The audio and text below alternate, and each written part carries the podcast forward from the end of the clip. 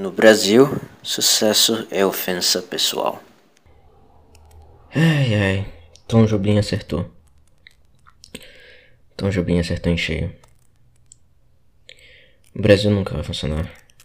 O Brasil não tem nenhuma, nenhuma, nenhuma, nenhuma qualidade moral. Aqui merece todas as desgraças que acontecerem. Esse povo busca todas elas. Não tem salvação. E o problema não é o QI baixo do brasileiro. Não é, não é nada disso. O problema é que o brasileiro é imoral. O brasileiro é é ruim. Essa palavra. O brasileiro é ruim. Boa tarde, bem-vindos a mais um Cramericast. São 8 horas da manhã.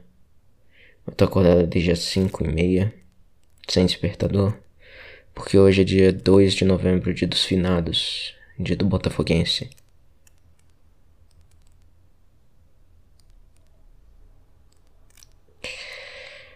O que aconteceu ontem no Rio de Janeiro foi um crime.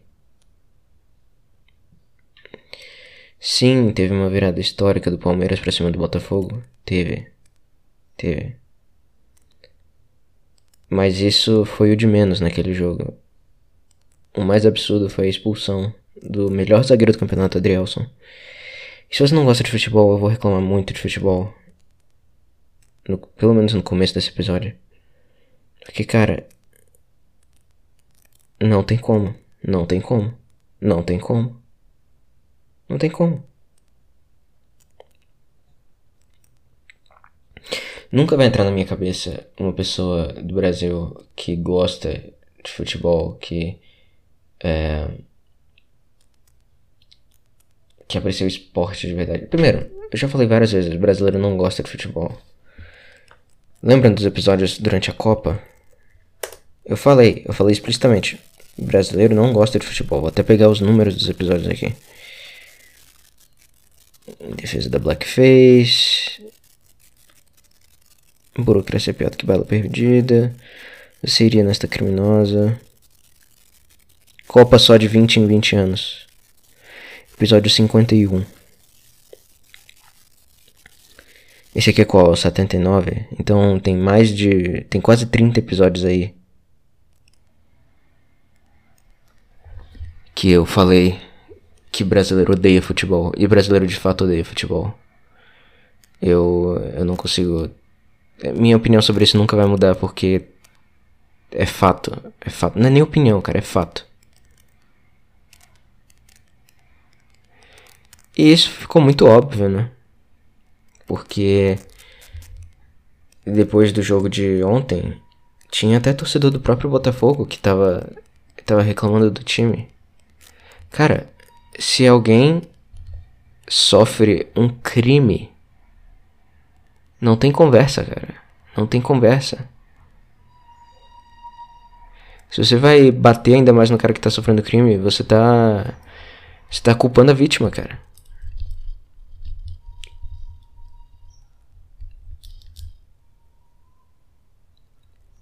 É a mesma. Cara, futebol é o único.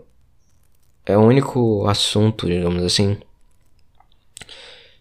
Em que o brasileiro é permitido de ser brasileiro. Porque. E mostrar todo aquele. Que é socialmente aceito o brasileiro mostrar todo o podre da própria alma. Todo. Todo chorume. Porque brasileiro é isso aí, cara. Brasileiro é o cara que vai. Vai culpar a vítima, que vai que vai debochar de pessoa que do sofrimento alheio, de pessoa que sabe? Esse é o brasileiro, cara, espírito de porco encarnado. Isso é o Brasil, cara. E ninguém vai lembrar dessa porra quando o Botafogo não for campeão, sabe por quê? Porque o mesmo brasileiro, ele quer ele quer que nada mude. Ele quer que o Botafogo siga, siga jogando normal e e continue sendo roubado e abaixa a cabeça. É isso que o brasileiro quer, cara. Sabe por quê? Porque o brasileiro odeia qualquer coisa que seja bem sucedido, odeia. Frase de Tom Jobim, sucesso é ofensa pessoal no Brasil, cara. Sempre foi assim, sempre foi assim, sempre vai ser assim. Esse povo é abandonado por Deus. Esse povo é amaldiçoado, cara. Deus olhou pro brasileiro e virou as costas. Não dá, cara. Eu vi um trechinho. Não, não foi um trechinho, foi mais da metade. Da coletiva de imprensa do Lúcio Flávio. Assim que o, o Botafogo tomou a virada, eu desliguei a internet. Eu desisti, eu sabia que não ia.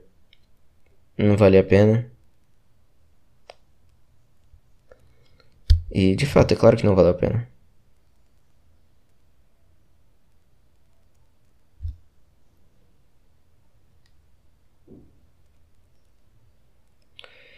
Mas eu assisti hoje de manhã a coletiva e.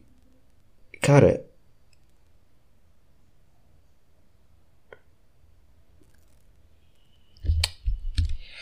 Eu tô, eu tô tão puto.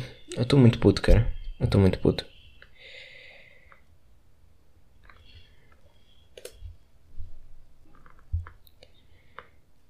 O que mais me irritou ali foi a primeira pergunta, ela já foi, ela já deu tom de como foi o resto da coletiva. Porque ela foi algo nas linhas de, ah, a gente já sabe das críticas à arbitragem que foram feitas, mas a gente quer saber agora da, da autocrítica do Botafogo. Cara, não importa. Não importa. Isso é a mesma coisa de virar para vítima do estupro e dizer: Ah, o que, que você podia ter feito para evitar isso? Podia ter feito alguma coisa? Podia. É claro que podia. Lógico que podia. Eu concordo com isso. Mas importa? Não. E sim, eu, eu, eu realmente concordo com isso, tá? Pra mim, vítima de estupro é, também poderia tomar algumas decisões para diminuir as chances de alguma coisa tão horrorosa acontecer. Mas no fim das contas é óbvio, é óbvio que isso não importa. É óbvio que quem tem que ser responsabilizado é quem comete o crime. E é a mesma coisa, e é por isso que eu falo, cara. No futebol, o brasileiro tem passe para mostrar a verdadeira podridão da própria alma.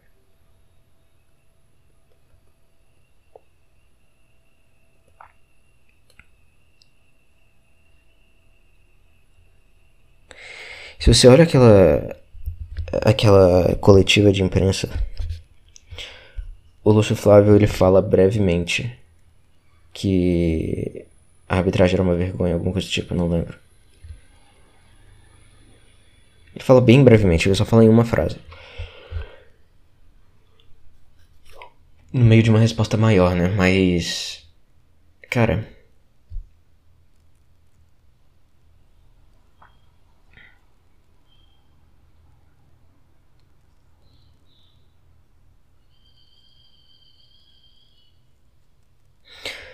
Esse deveria ter sido o único assunto da coletiva. O único, único, único. Mas é lógico. Ninguém liga para isso. Ninguém vai ligar para isso. Ninguém. Por quê?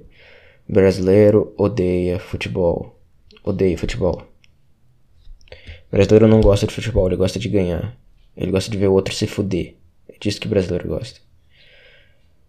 E e é isso que todo comentário de ai não, porque pipocou, não sei o que. Cara, primeiro, eu não acho que o Botafogo jogou tão absurdamente mal depois de. no segundo tempo, no geral. Não acho, de verdade. Tomou um gol no começo, tomou um gol bem impedido, que foda-se. Mas já tava conseguindo dar uma travada no jogo. Depois da expulsão até teve um contra-ataque maravilhoso que terminou no pênalti do Tiquinho, que o Tiquinho perdeu. Cara, outra coisa.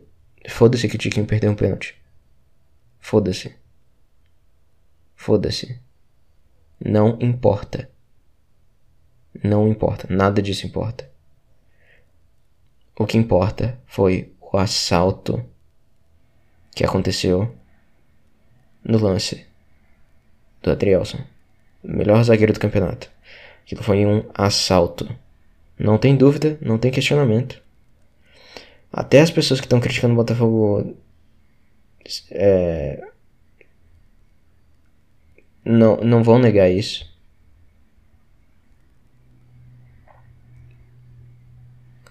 Mas nada que aconteceu depois desse lance importa. Nada. O que importa é o crime que aconteceu. Mas não. Não. Ela tava usando roupa curta demais. Então ela mereceu ser estuprada.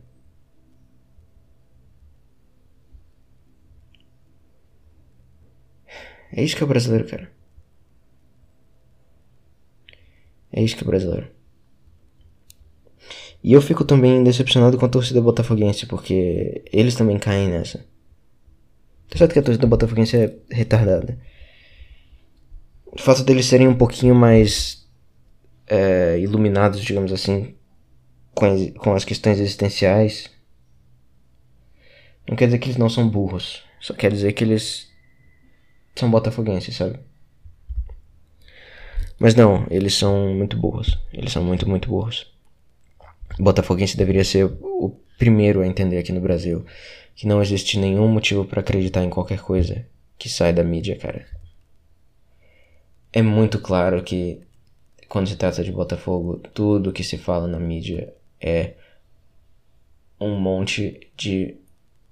É uma realidade alternativa. É um discurso minimamente planejado para não tratarem dos assuntos sérios. Desde sempre, cara, desde sempre. Em 2017 teve o lance do, do Gilson contra o Grêmio. Mas quem que fala disso? Quem que fala disso? Ali era pra ter sido um pênalti pro Botafogo. Se o Botafogo tivesse saído ganhando de 1 a 0 nas quartas de final da Libertadores contra o Grêmio, quem sabe o que aconteceria no, no outro jogo? O Botafogo jogou muito melhor o primeiro tempo lá no lá em Porto Alegre.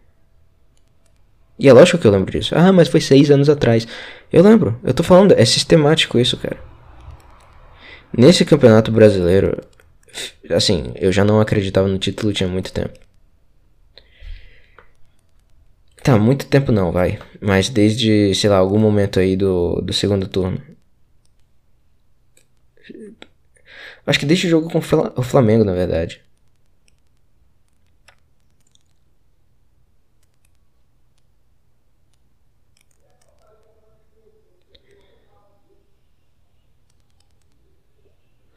Eu não lembro se foi sobre isso que eu comentei no episódio 74, It's Over.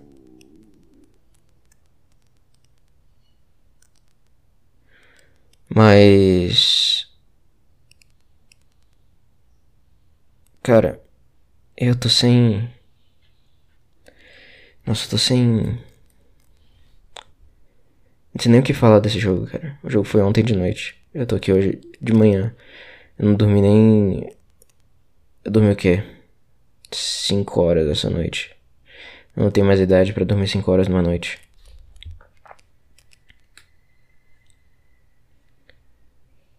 Cara, é, eu tô muito cansado e. Eu não sei, cara, eu não sei. Mas eu aposto que a mídia vai inteira ficar falando. Até o Rica Perrone. Eu, eu, eu não sou contra o Rica Perrone, tá? Eu não acho que ele é um jornalista particularmente ruim. Mas ele é brasileiro ainda, cara. Então ele não vai. Ele não vai. É, fugir dessa natureza brasileira. E eu, eu assisti cinco minutos do, do vídeo dele sobre o jogo.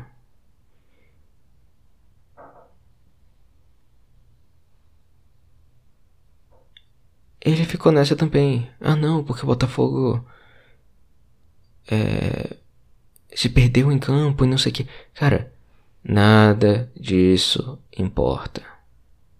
Nada disso importa. O cara desse tem que entender que a guerra no futebol, porque é uma guerra, é uma guerra espiritual. Era isso que eu ia falar, é uma guerra espiritual. Ou você se alia com o mal, ou você não se alia com o mal. E no Brasil, há décadas, o mal tá ganhando. Sempre foi assim. Os anos 80, que todo mundo puxa saco do Flamengo. Até o Trajano sabe que de escândalos de corrupção absurdos para favorecer o Flamengo.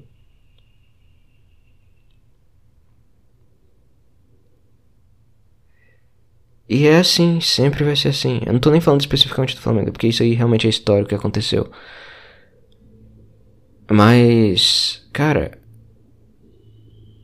o que não pode acontecer no Brasil é alguém tentar sair da lama. Isso não pode. Porque se alguém que tava na lama melhora de vida, não, não pode. Por que, que eu não. Por que, que isso não acontece comigo? O que, que acontece com ele? Sucesso é ofensa pessoal.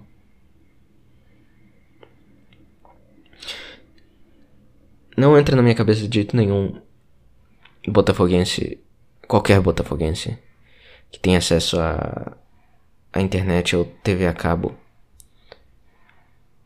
não ser completamente red pilado, cara. Não entra na minha cabeça. Eu.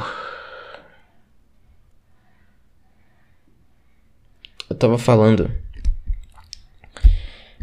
é, sobre o PewDiePie. O PewDiePie, em dia 24 de outubro, ele fez 34 anos, eu acho. 34 anos isso. E. Ele é uma figura incrivelmente heróica, né? Ele ganhou, cara. Se eu tiver 1% do sucesso, eu não falo material, tá? Eu falo do sucesso espiritual dele. Eu já me considero. Eu já posso morrer feliz, sabe? E eu fui dar uma olhada nos, nos vídeos antigos dele, de quando eu tava. De quando eu comecei a assistir, quando teve aquela briga com a mídia mainstream, a mídia tradicional, é, Wall Street Journal, tudo isso. Eu não sei como pessoas que assistiram ele naquela época não foram todo mundo completamente red pillado. Eu, fiquei, eu perguntei isso em. Eu, eu falo red pill no, no, sentido não migtal da coisa, mas no sentido de entender que todas as narrativas que são apresentadas para você são, são mentirosas e que elas são mentiras tipo, escolhidas a dedo, não é um negócio é, enfim. No sentido original de Red Pill, né? E não no sentido Redcast da coisa. Eu não sei como alguém que acompanhou aquela época em que estavam tentando chamar o PewDiePie de racista, de nazista, pior ainda, é, consegue acreditar em qualquer coisa que aparece na mídia. Eu tenho certeza que o próprio PewDiePie já transcendeu isso. Ele não tá nem aí pra mídia e ele sabe como que eles agem. Mas tem um vídeo que ele fala, eu acho que é o My Response. Não tenho certeza agora. Mas eu vou até pegar aqui, que é Não deve estar tá difícil de achar.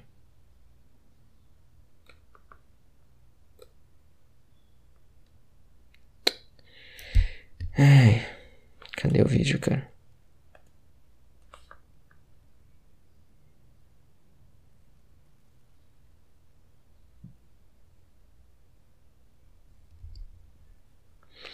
Eu fiz altos clipes de de vídeos antigos dele, porque eles envelheceram muito bem, cara. Envelheceram muito bem. O PewDiePie é muito lúcido.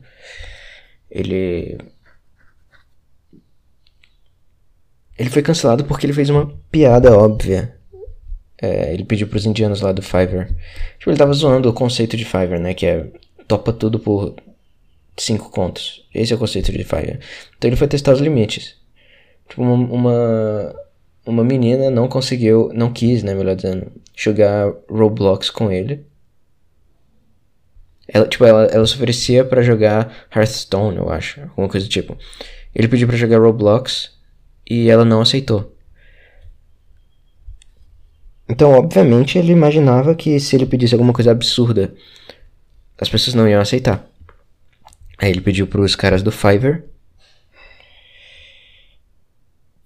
para os indianos do Fiverr levantarem um pôster escrito Death to All Jews e dizer subscribe to Keemstar, o que é claramente uma piada. Só que a mídia mainstream detonou ele e eu tava assistindo os vídeos dessa época.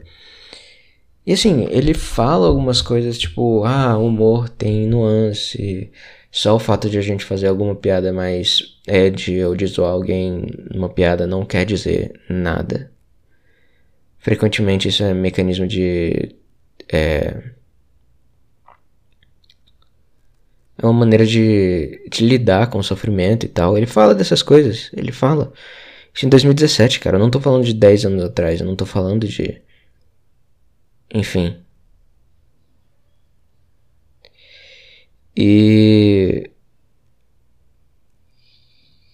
Se isso acontecesse hoje em dia,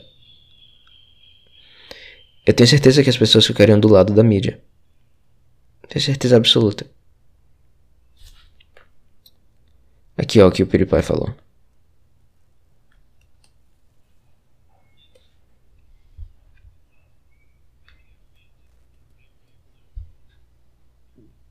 getting in the media's public attention, if anything, I realize is that whatever I've learned about other people through media, it's clearly been skewed while while growing up, and because I've seen how they represent me in the media. And you know what? It's fine if I'm if I'm not perfectly represented in the media, but when, when there's just pure fucking slander like this, I'm not gonna just stand ele tá dizendo é step aside for and take it. This is Vendo a maneira como ele mesmo era retratado na mídia, ele começou a repensar como que é, ele pensava nas outras pessoas que eram retratadas na mídia. A mídia, ele entendeu que a mídia não tem nenhum incentivo para ser verdadeira. Não tem incentivo para ser verdadeira. Não tem. Ele entendeu isso. O PewDiePie entendeu isso. Na pele.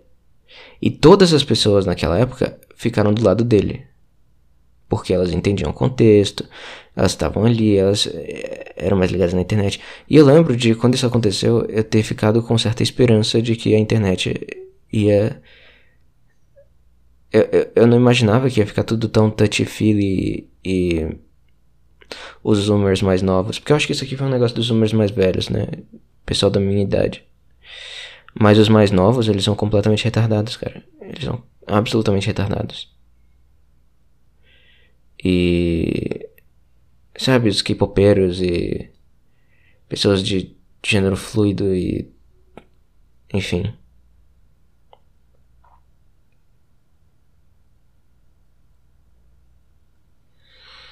E é isso que o Botafoguense tinha que entender, cara.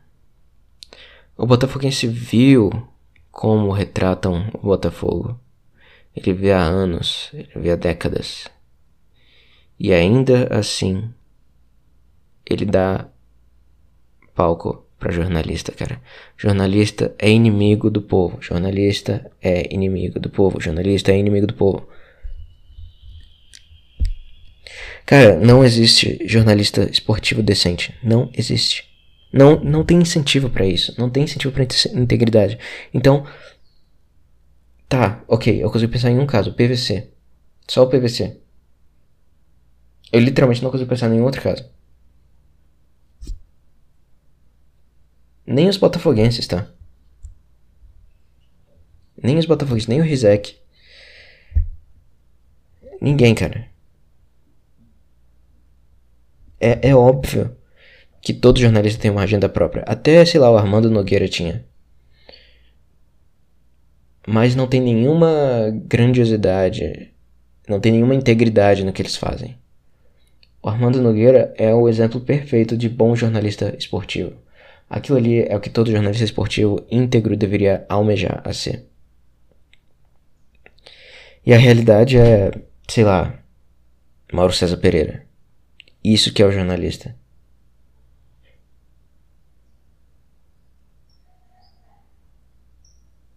Eu não entendo o botafoguense que ainda consome jornalismo esportivo. Já, devia, já deviam ter entendido há muito tempo há muito tempo que eles que o único interesse da classe jornalística é em si autocoroar e se, é, se considerar uma própria uma casta ungida, incapaz, escolhida a dedo por Deus para dizer a verdade para o povo. É assim que jornalista se vê. Agora contrasta essa visão de jornalismo esportivo. Eu estenderia todo tipo de jornalismo, mas enfim, vamos falar só esportivo. Contrasta isso com a realidade, que é jornalista passando pano para roubos sistemáticos. Lembram do gol anulado do Diego Costa contra o Galo? Hum. Lembram da expulsão do Marçal contra o Corinthians? Hum. Ah, vocês lembram da falta do Tietê?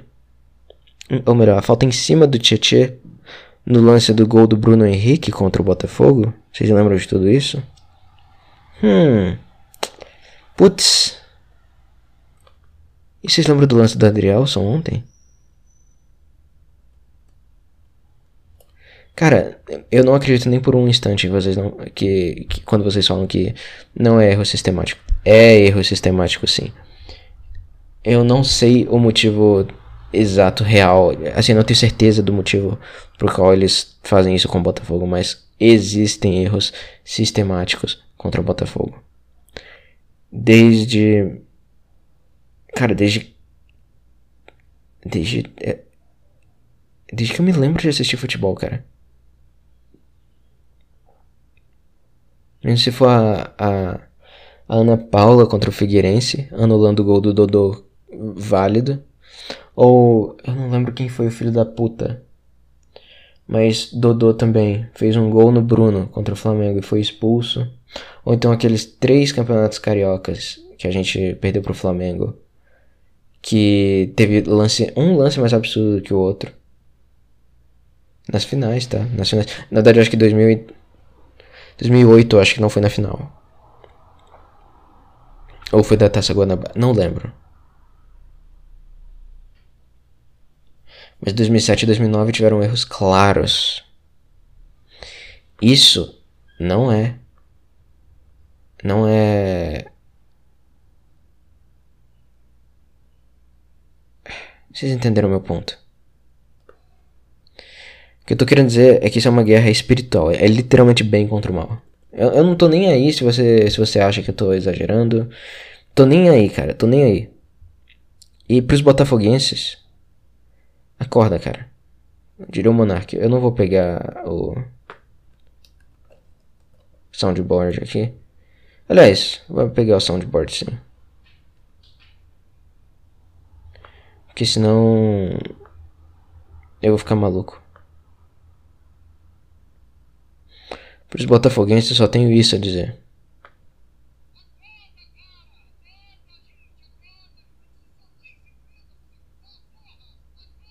Acorda, cara! Acorda, gente! Acorda! Tem que ser sua mãe ser presa Ei, pra você acordar, porra! Acorda, caralho! Acorda! My so-called friends have fallen under a spell.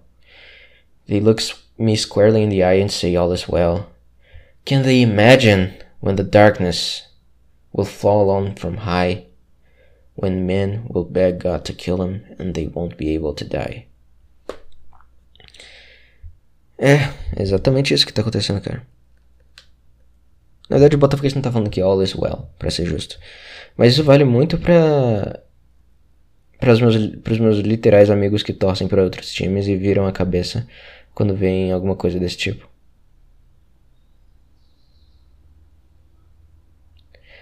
Quando estiver tudo num nível tão absurdo, quando a, a escuridão cair dos céus, como, como Dylan disse, e os homens estiverem implorando a Deus que ele os mate, mas não tendo seus pedidos atendidos. Quando isso estiver acontecendo, aí sim, quando a meta estiver no pescoço, aí sim você vai ligar, cara. Eu ia falar de Bob Dylan de qualquer jeito, mas eu gosto muito desse trecho de Precious Angel. Então, eu vou tentar mudar de assunto, cara. Eu tava pensando. É, foi meio profético agora parando pra pensar. Mas anteontem, não lembro agora se foi segunda ou se foi terça. Acho que foi terça, mas eu tive um. Eu fui assim. Eu tava andando de ônibus. E do nada. Foi segunda então, foi segunda. E do nada. Tava ouvindo Foot of Pride do Dylan, que é uma música fantástica, fenomenal, incrivelmente subestimada. E eu pensei sobre a maneira como o Dylan retrata bem e mal. E ele ele é muito melhor retratando mal do que o bem. Ele é muito melhor retratando mal do que o bem. E eu acho que Foot of Pride é um excelente exemplo disso. Vou citar um monte de letra dele, então. Então, eu não vou traduzir, tá? Então, se você não fala inglês, pula essa parte. Well, they'll choose a man for you to meet tonight. You'll play, you'll play the fool and learn how to walk through doors. How to enter into the gates of paradise. No, how to carry a burden that's too heavy to be yours. Ah, o fardo de ser botafoguense. Yeah. The stage they'll be trying to get water out of rocks. A whore will pass the hat, collect a hundred grand, and say thanks. They like to take all this money from sin, build big universities to study in, sing Amazing Grace all the way to the Swiss banks.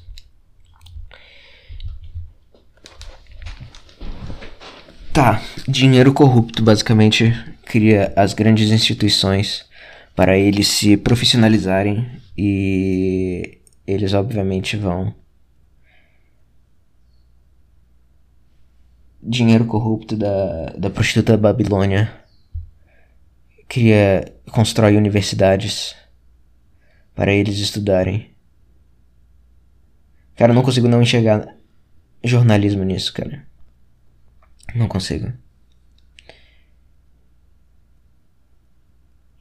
O Dylan provavelmente estava sendo mais genérico, mas eu, por causa do jogo do Botafogo eu só consigo pensar em jornalismo. Porque a mentalidade do brasileiro tá, tá infectada, tá impregnada com jornalismo. Por quê? Porque jornalismo é bonitinho. Jornalismo é, é big brain, sabe? É, tem cérebro muito grande. Então. Então, é, é, brasileiro tenta copiar jornalismo, postura de jornalista.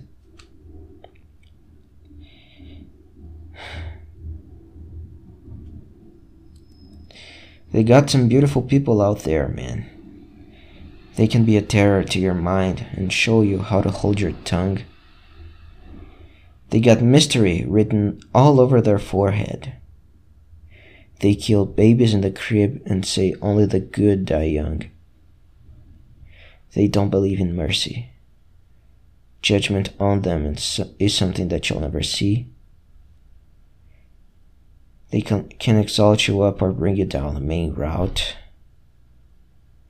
turn you into anything they want you to be.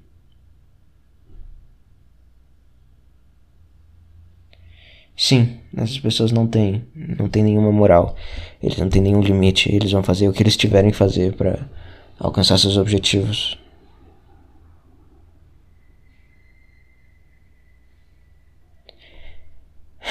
They kill babies in the crib and say only the good die young. De novo, só consigo pensar em Botafogo, cara. Mas eles vão enfiar a adaga no coração do Botafogo. Depois dizer, nossa, que pena, como o Botafogo é sofrido. Tem coisas que só acontecem com o Botafogo, né, gente? Ah, por que será que só tem coisas que acontecem que só acontecem com o Botafogo, cara?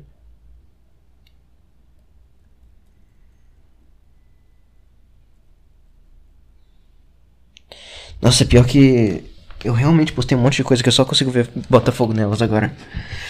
Tem uma música que é também bem subestimada. É, ela é de Shot of Love.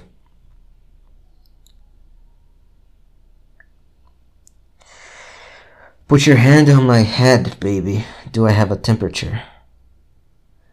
I see people who are supposed to know better standing around like furniture. There's a wall between you and what you want, and you got to leap it. Tonight you got the power to take it. Tomorrow you won't have the power to keep it. Então isso aqui é um aviso pro Palmeiras, tá? Hoje vocês conseguem fazer isso. Hoje vocês conseguem se aproveitar do sistema. Mas amanhã vai ser com vocês.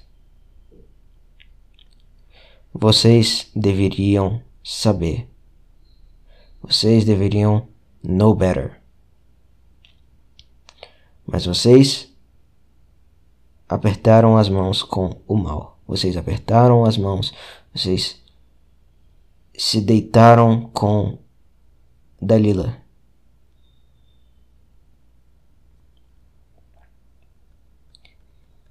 Então abram o olho, porque vocês serão os próximos. E se não forem os próximos, vão ser os seguintes.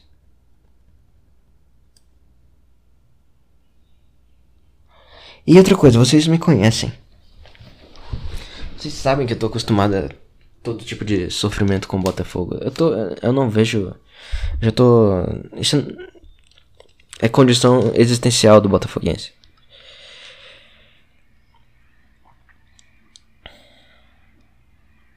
Well, my baby went to Illinois with some bad talking boy she could destroy. A real suicide case, but there was nothing I could do to stop it. I don't care about economy, I don't care about astronomy. But it sure does bother me see my loved ones turning into puppets. Toda vez que vocês aceitam isso, cara, eu não, não era meu objetivo falar de futebol e o Dylan.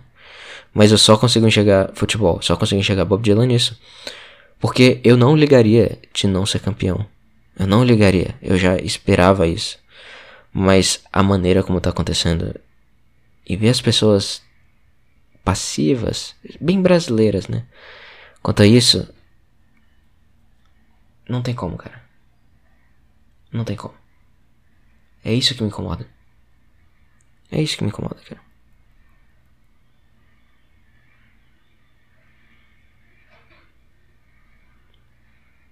Eden está queimando, né? Como em Changing of the Guards, Eden está queimando. Então se prepare para a eliminação. Ou então seus corações devem ter a coragem de ver a troca das bandeiras.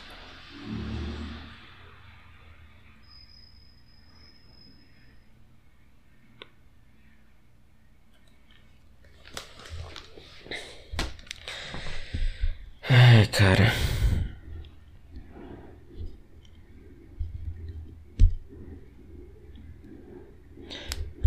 Eu gravei Cast quando o Dylan é, lançou o álbum mais recente dele. Foi em 2020 isso. Eu acho que eu não gravei. Se eu tiver gravado, foi tipo um dos 10 primeiros episódios.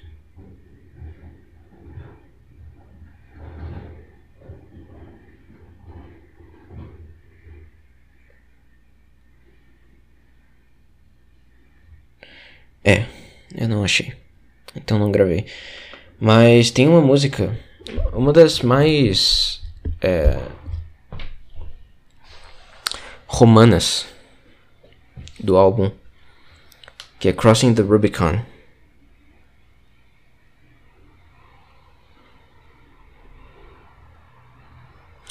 Ele começa a atravessar o Rubicão, né? Que foi o que o Júlio César fez.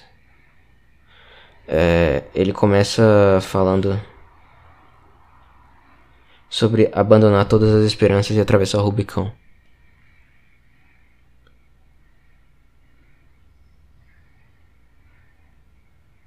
I got up early so I could greet the goddess of the dawn.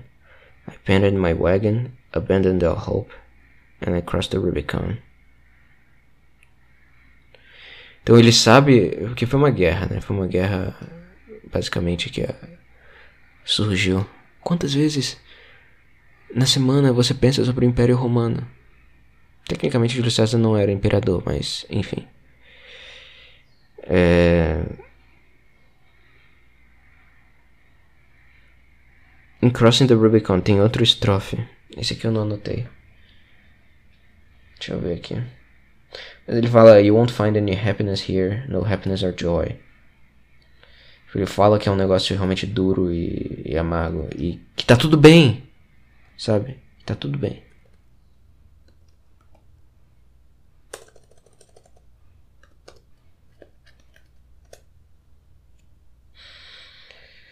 Ai. Crossing the Rubicon.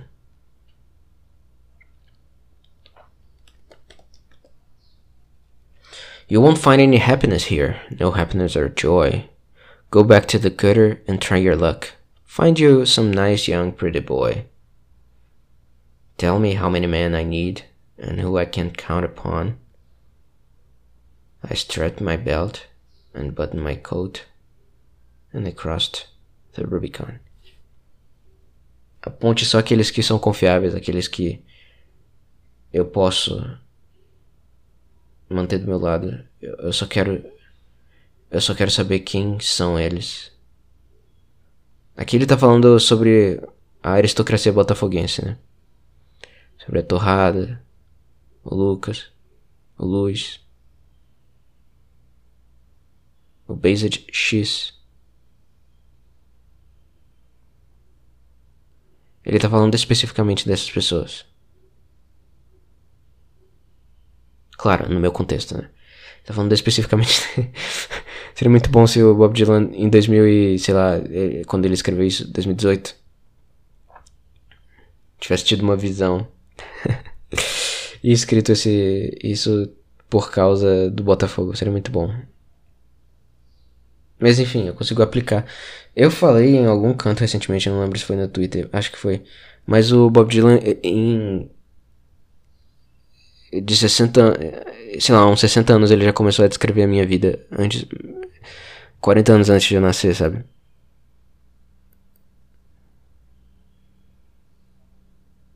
Quarenta? Não. Trinta e cinco. Vamos lá. Eu não sou dos anos dois mil.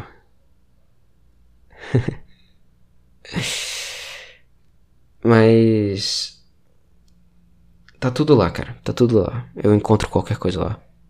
Tudo da minha vida tá lá. Todos os meus erros, todos os meus acertos. Tudo.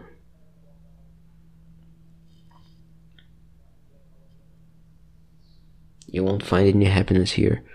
No happiness or joy. Mas ainda é coisa certa a se fazer, né? I strapped my belt and buttoned my coat and I crossed the Rubicon.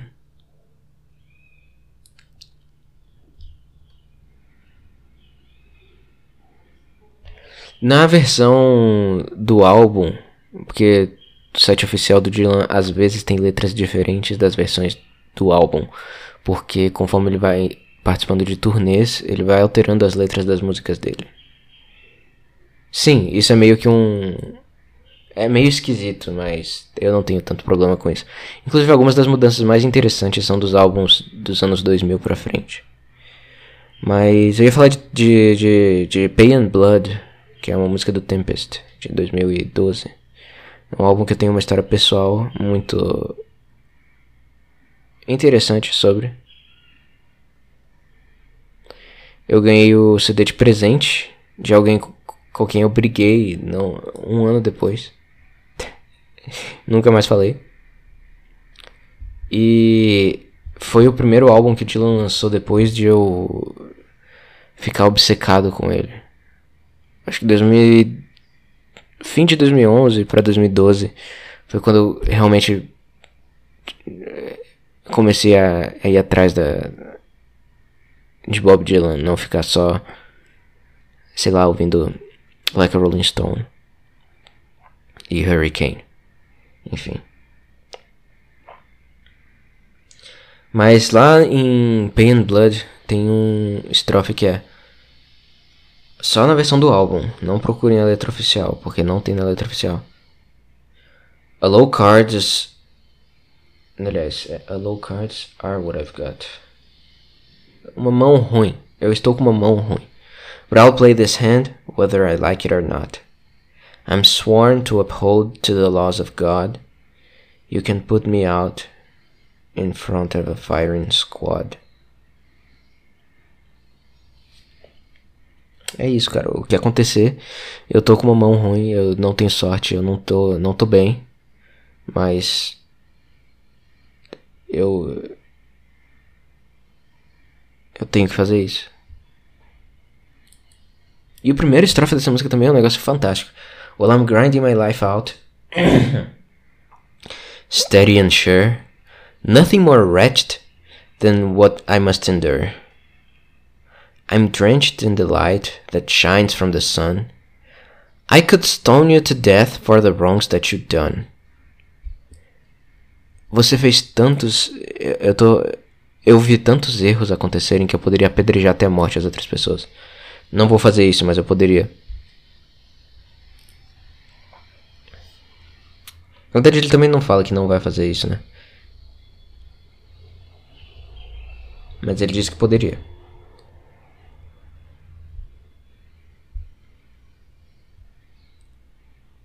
Mas no fim das contas é. É que nem False Prophet.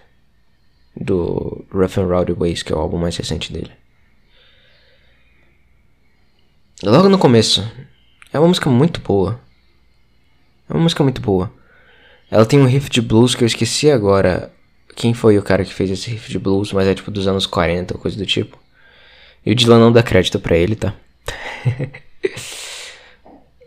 Porque o, o, argumento do Dylan é: ah, esses, é, é, esses acordes de blues, esses. Eles pertencem a todo mundo. Eles estão no inconsciente americano. E eu concordo com ele. Mas eu daria o crédito ainda, tá? Mas eu concordo com ele. Eu não acho que ele precise ou que esteja errado em fazer isso. Mas eu daria. Enfim. Começo de False Prophet é. Another day without end. Another ship going out. Another day of anger, bitterness, and doubt. I know how it happened. I saw it begin. I opened my heart to the world, and the world came in. É o mundo. É o mundo, cara. É o mundo que causa isso. Toda vez que você tá ouvindo um jornalista botafoguense, você tá causando isso em si mesmo. Isso vale pra mim. Não devia ter vídeo. Não devia ter vídeo, é ótimo. Não devia ter visto o vídeo do. Rica Perrone.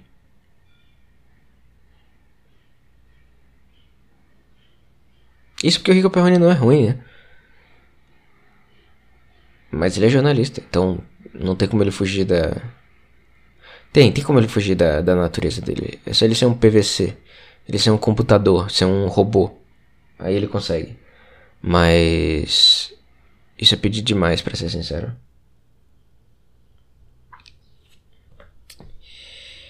É, cara, que decepção, cara, que decepção. Mr. Lila is his, a Philistine is what he is. Essa é de Food of Pride também, deixa eu ver se eu encontro aqui. Cara, Food of Pride, ouçam essa música. Eu vou colocar ela aqui no fundo.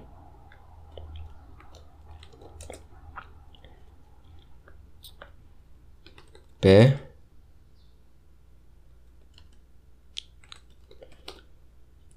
De orgulho. Pezinho de orgulho.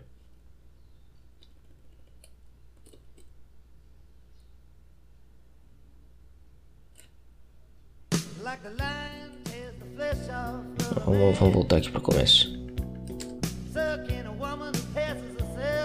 Eu vou diminuir o volume do meu fone de ouvido porque tá muito alto.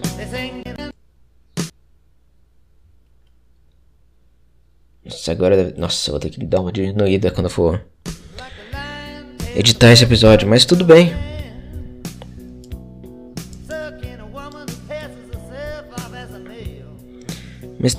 Is his. Daqui a pouco ele chega nesse verso. Deixa eu procurar ele aqui.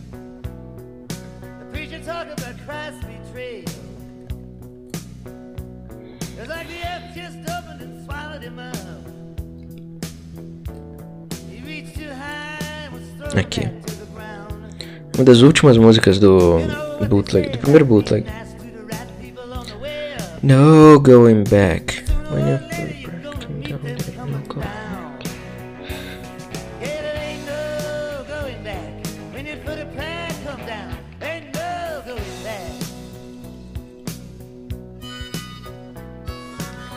Aliás, essa música eu acho que foi produzida pelo Mark Knopfler.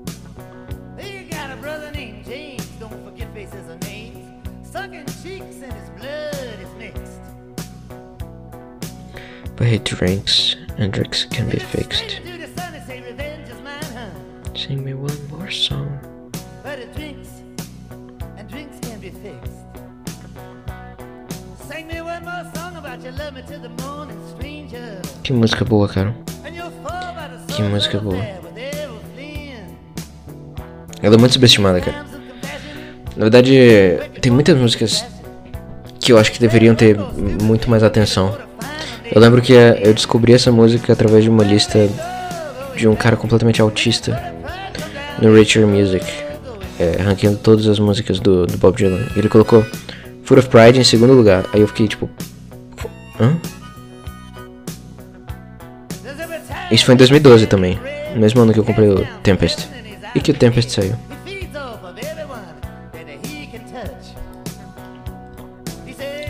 Ah, cara, eu, eu sinto falta da internet nessa época. Miss Delilah is his, a Philistine is what she is. She'll do wondrous work, works with your fate. Feed you coconut bread, spice buns in your bed. If you don't mind sleeping with your head face down in a grave.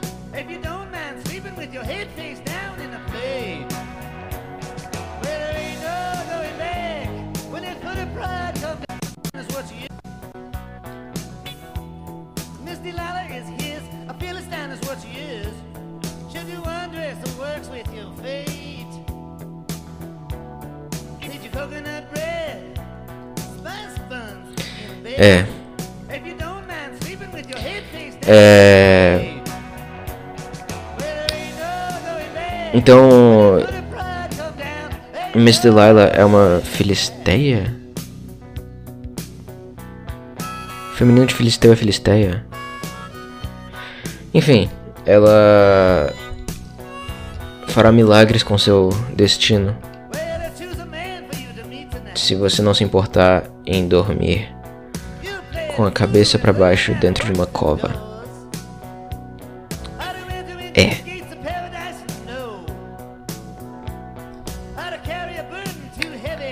Mas enfim, eu descobri muita coisa do Dylan. Eu descobri nessa época e eu não concordo com a lista de jeito nenhum.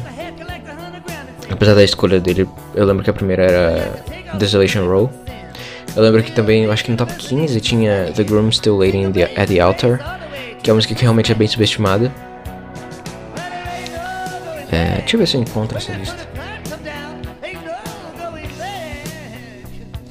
pride Google. Hold.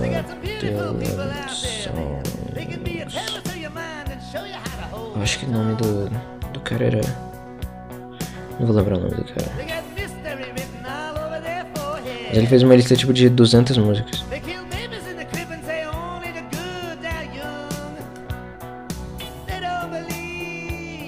Já ouvi todas, tá? Com certeza. É. O nome do cara. My Bob Dylan Best Song List. Bootleg Series Volumes 1 to 3, rare and want. 1961 to 1991. Começa com a 249, é Who Killed Davy Moore? Que é uma música bem engraçada, pra ser sincero. Música bem engraçada.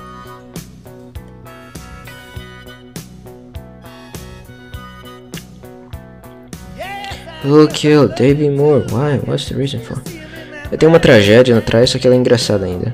Aí depois tem Lenny Bruce. Tá, não vou ler a lista inteira, né? Porque, bom, motivos óbvios. Ela tem 250 músicas, mas deixa eu ver aqui os destaques dela.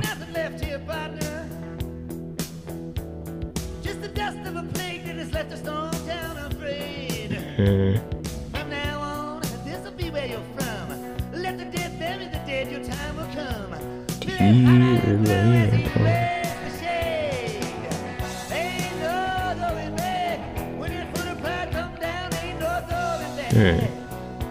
All I Really Want To Do tá em 229.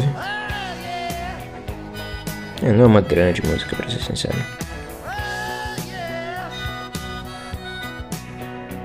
Nossa.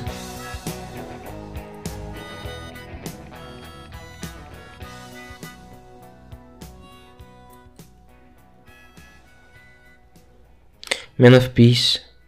O álbum mais judeu do Bob Dylan, é Infidels. Até tem aquela beleza de Neighborhood Bully, que é sobre a Palestina? Na verdade, sobre Israel. Só que o protagonista é Israel. Neighborhood Bully. Sugiro muito essa música. Nossa, ele colocou Sarah em 212. Nossa. Nossa. Não. Crime. Crime, crime, crime, crime. Went to see the Gypsy em 207. Intancável. Intancável. Mas eu tô vendo que o cara realmente. Ok, ele foi. Million Dollar Bash. Underneath an apple suckling tree, oh yeah. Underneath an apple suckling tree, oh yeah. Underneath the tree, that's just gonna be you and me. Ele tá pegando umas músicas bem obscuras. Então, nossa. Cats in the Well. Não é melhor do que nenhuma dessas músicas que eu falei.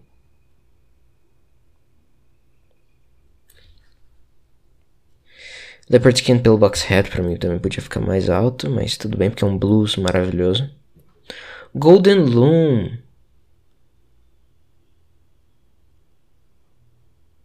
Cara, ele citou, ele citou um estrofe muito bonito. Smoky autumn night, stars up in the sky. I see the sailing boats across the bay to go by. Eucalyptus trees hang above the street. And then I turn my head for you approaching me. Moonlight on the water, fisherman's daughter, floating into my room with a golden loom. E ele colocou em 194.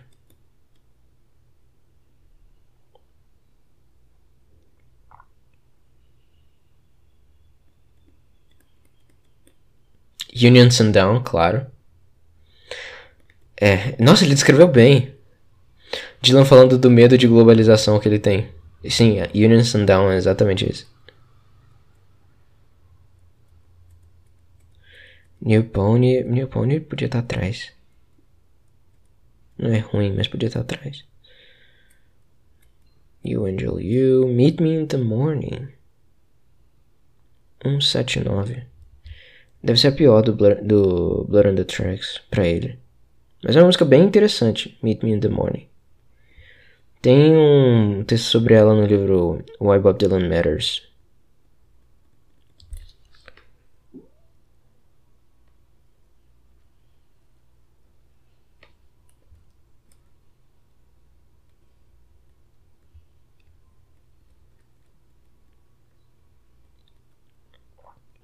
Humor absurdista. Nossa.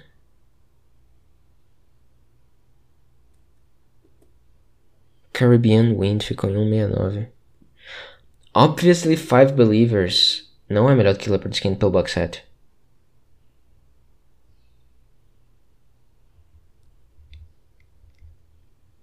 Mas é uma música muito boa. From a Buick 6. Eu acho que podia estar. Queen Jane tá muito baixo, cara. Tá 161.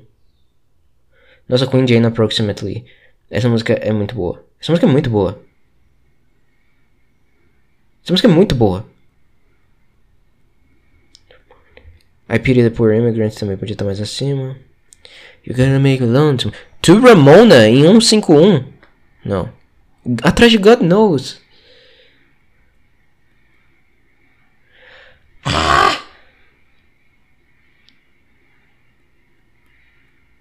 Lonesome Day Blues.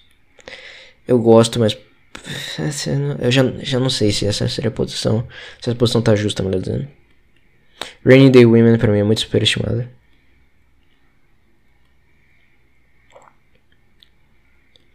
When I Paint My Masterpiece.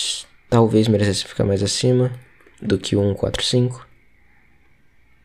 Talvez devesse colocar esse, essa lista no, na descrição, né?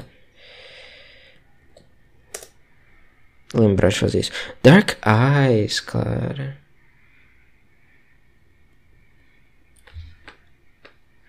Dark Eyes em 140. Essa música é perfeita, cara. Po Boy. Picking up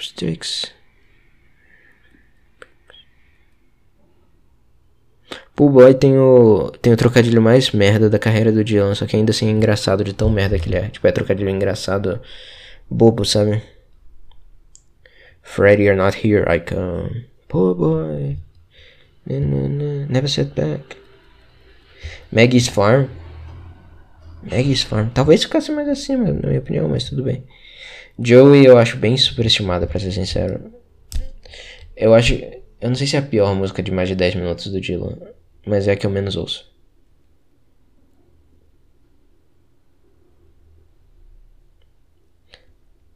Solid Rock não merecia um 3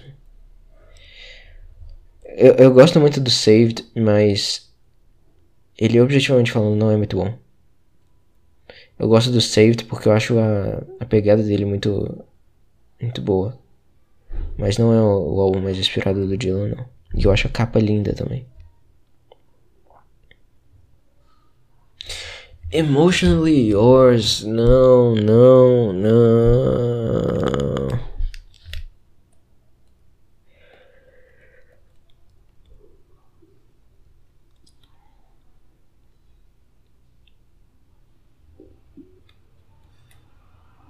Only a pawn in Their Game é superestimada.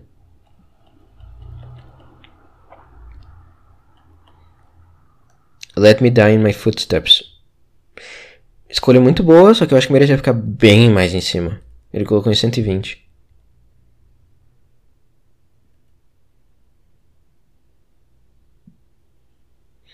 High Water, uma boa escolha.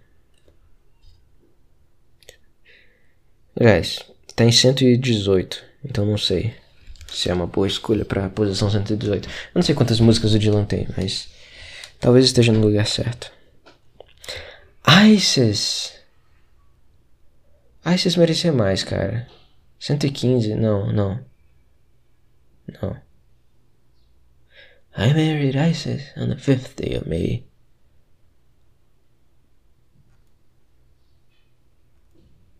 I dreamed I saw St. Augustine.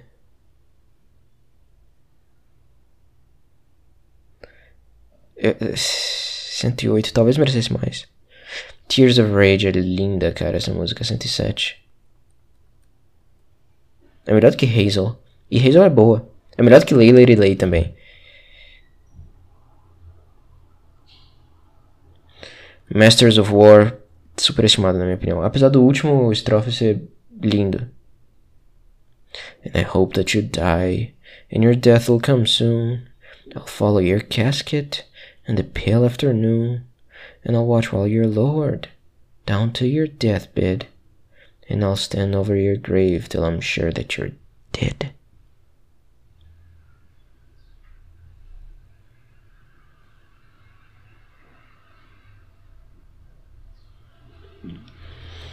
Eu não colocaria ela tão alto, não. Day of the Locusts. Esse cara lembrou de Day of the Locusts. 101, mas lembrou. Essa é muito boa. Essa é muito, muito boa. And the locusts sing. And the locusts sang, and they were singing for me. Aliás, Day of the Locusts tem um verso que é bem interessante.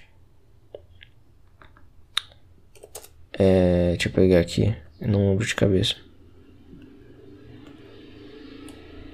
Cadê New Morning, New Morning? Aqui, New Morning. Eu tenho esse álbum em CD, tá? I went to see the gypsy.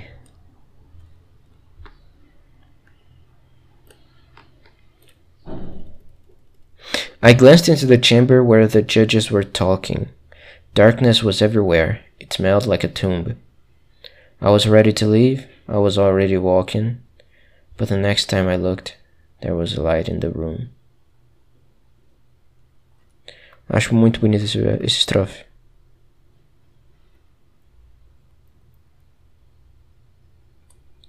Muito, muito bonito. Romance in Durango em 98. Putz. Putz, putz, putz, putz. Esquisito. You Ain't Going Nowhere, em 97. Ooh, me high. Tomorrow's the day. Wicked Messenger. Que escolha peculiar. If you see her, say hello when the night comes falling. Nossa. Eu não gosto muito de nada do Empire Burlesque e eu tenho esse álbum de CD. Só Dark Eyes. Eu gosto muito de Dark Eyes. Só que ele claramente odeia Dark Eyes. Colocou atrás de When the Night Comes Falling e de. Qual foi a outra? Falei agora há pouco. Não lembro.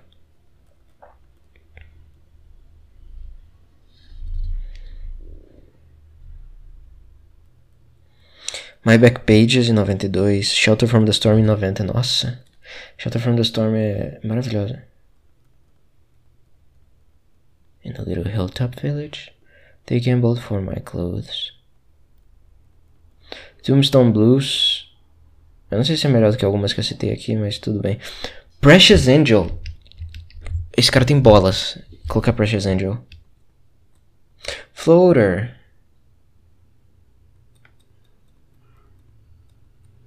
One more cup of coffee. Man with a long black coat. It takes a train to a lot to laugh, a train to cry.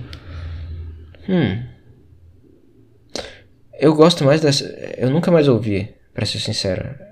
Tem muito tempo que eu ouvi essa versão, porque eu não encontro ela, não sei onde que ela deveria estar. Mas It Takes a, train, a Lot to Laugh, a Train to Cry originalmente se chamava Phantom Engineer. E a versão do Newport Folk Festival de 65 é maravilhosa. Lily Rosemary and the Jack of Hearts em 78. Puta que laparoca. Black Diamond Bay, uma boa escolha, talvez no lugar certo, 76.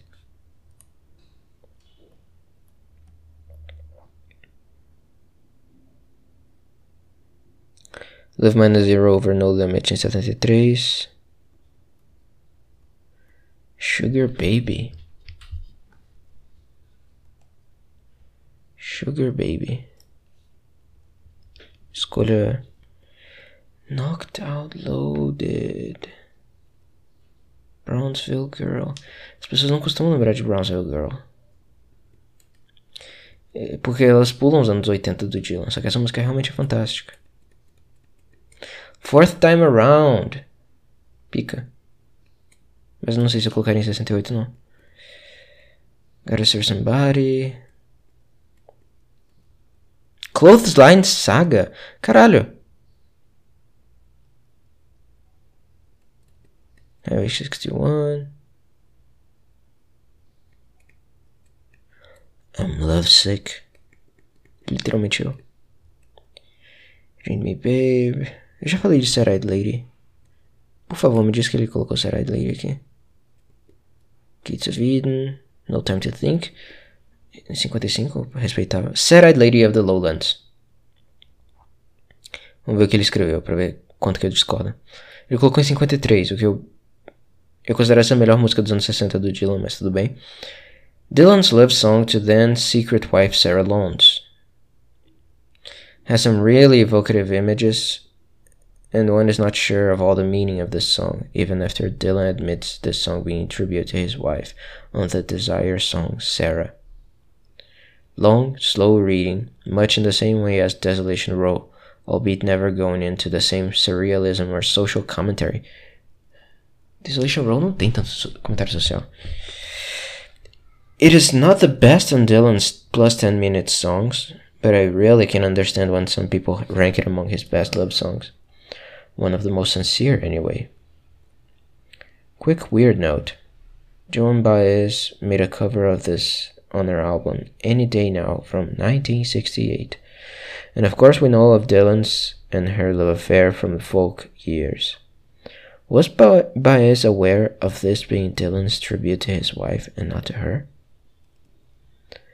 That sure is irony for you. Weird as it may be, I can't but think it's one of the better Baez covers I've heard. Cara, Joan Baez é muito chato. The Ballad of Frankie Lee and Judas Priest, minha música favorita do John Wesley Harding.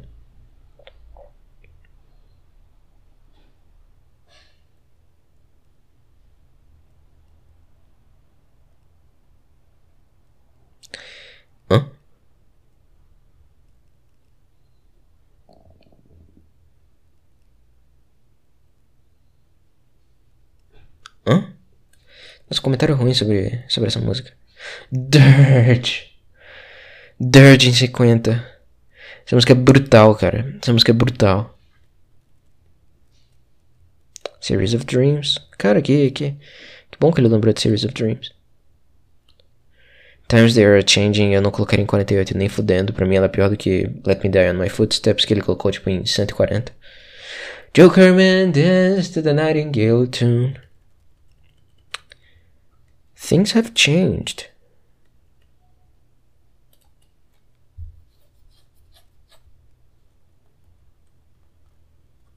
When he returns, Chimes of Freedom, The Brightest Moment on Another Side. Não concordo com. Aliás, eu, não, eu entendo alguém falar isso, mas eu não concordo. Pra mim, My Back Pages é a melhor coisa daquele álbum. E olha que eu gosto muito, é meu álbum favorito dos três primeiros dele. Dos quatro primeiros dele, desculpa.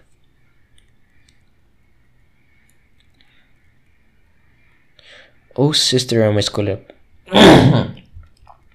peculiar. Do a protest song.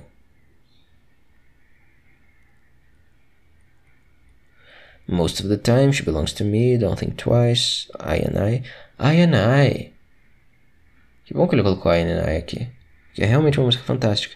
Aliás, I and I. O primeiro verso de I and I. O primeiro verso de I and I.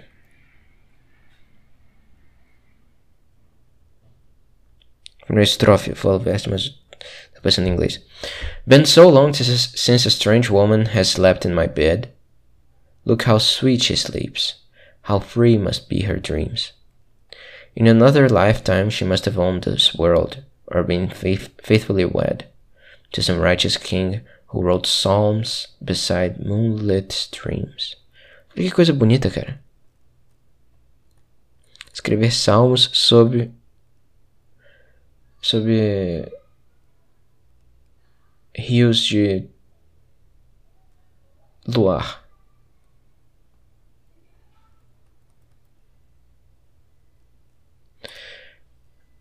Infidels é subestimado, na minha opinião. Mas é porque as músicas que obviamente seriam melhores acabaram sendo cortadas do álbum. As duas melhores músicas do álbum foram cortadas, que são Foot of Pride e Blind Willie McTell. Positively Fourth Street! Tem uma música que eu quase nunca ouço, porque ela não é de nenhum álbum, né? Ela foi só single. Mas ela é muito boa. Eu adoro o último, o, o finzinho da música que é I wish just for just one time you could stand inside my shoes. You'd know what a drag it is to see you.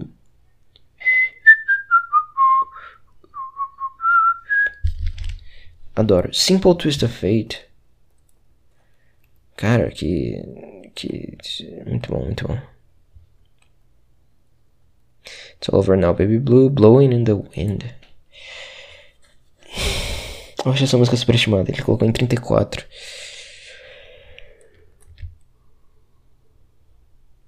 Ela é obviamente boa, mas ela é superestimada. This Wheels on Fire. Que escolha maravilhosa. Eu acho que é a melhor música do Basement Tapes. Lonesome Death of Harry Carroll. Eu não colocaria tão alta de jeito nenhum. Nenhuma música do MZR Changing eu colocaria tão alta. Talvez When the Ship Comes In. One of Us Must Know Sooner or Later. Escolha interessante. Where Are You Tonight? Essa música é um thriller. Ela é desespero do começo ao fim. Eu sei que o título é tipo. É. Onde você está essa noite? Mas é literalmente isso, né? Isso aqui parece um negócio meio romântico de mas essa música é desespero, tipo de eu tô lidando com uma, eu tô lidando com a máfia, eu vou eu vou eu tô confrontando os meus demônios e eu não sei como eu tô vivo ainda. Nossa, ele destacou aqui um um não é refrão, mas é meio que é refrão. É porque vai, vai se trocando, só que tem várias estrofes que vão. É, que terminam com Where Are You Tonight? E eu tô chamando eles de refrão. Mas não é refrão porque não se repete, não se repetem os versos, né? Eu não sei, na verdade, se isso é definição de refrão, mas enfim. Ele coloca que esse aqui é muito bom. There's a baby in the arms of the woman in rage, and a long time golden hair stripper on stage. And she winds back the clock, and she turns back the page of a book that nobody can write. Oh, where are you tonight? Mas tem, tem uma melhor ainda. Cara, Street Legal é um puta álbum bom. Street Legal é muito super- subestimado. Muito subestimado. É. The truth was obscure, too profound and too pure. To live it, you had to explode. In the last hour of need, we entirely agreed sacrifice was the code of the road. I left town at dawn with Marcel and St. John, strong men belittled by doubt. I couldn't tell her what my private thoughts were, but she had some way of finding them out. He took dead center aim, but he missed just the same. She was waiting, putting flowers on her shelf. She could feel my despair as I climbed up her hair and discovered her invisible self. There's a lion in the road, there's a demon that escaped, there's a million dreams gone, there's a landscape being raped. As her beauty fades and I watch and I watch her and rape, I won't, but then again, maybe I, I might. Oh, if I could just find you tonight. E the depois, I fought with my twin, that enemy within, till both of us fell by the way. Horseplay and disease, killing me by degrees, while the law looks the other way. I fought with my twin, that enemy within. Isso é muito bonito. Isso é muito bonito. Isso é muito, muito, muito bonito. É aquele. É, é o seu lado ruim, sabe? Que todo mundo sabe e faz um esforço consciente pra não ouvir. E no fim ele disse que foi empate, os dois perderam. Mr. Tambourine Man. Essa música é superestimada. Mas ela é boa, ela é muito boa. Every grain of sand. 28, justo. I shall be released. Uma música extremamente simples e muito bonita. Hurricane já foi minha música favorita do Dylan, mas eu não colocaria ela, não sei nem se no top 50 hoje. Not Dark Yet. Knocking on Heaven's Door, superestimada. Just Like Tom Thumb's Blues. Eu aprecio a escolha não usual para número 23. E ela realmente é muito boa, é um blues muito bom. Mas não sei se eu colocaria em 23. Angelina. Da hora. Subterranean Homesick Blues. Não sei se eu colocaria também, mas tudo bem. Uh, just Like a Woman. Justo, em 20 justo. It was raining from the first, and I was dying there of thirst, so I came in here. And your long time curse hurts, but what's worse is this pain in here. I can't stay in here. Ain't it clear that I just don't fit? Yes, I believe it's time for us to quit. Tá, enfim, vocês entenderam. You're a big girl now.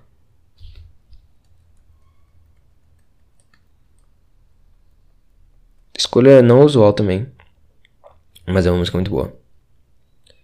E é uma música muito dolorosa também. Em 18 ele só colocou Shout of Love, mas eu assumo que seja The Groom is Still Waiting at the Altar, porque eu lembro que eu descobri essa música através dessa lista, mas por algum motivo não tá aparecendo o nome dela aqui.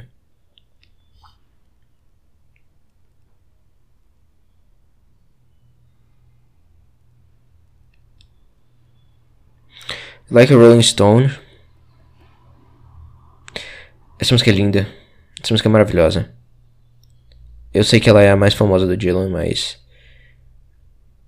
Eu, eu acho justo ela ser a mais famosa. E eu acho justo quando as pessoas consideram a melhor música dele. Não sei se. Não, na verdade não é a minha favorita dele, mas. Eu acho que ela significa muita coisa. Hard Rain's Gonna Fall, que é a melhor do Freewheeling de fato. All Along the Watchtower.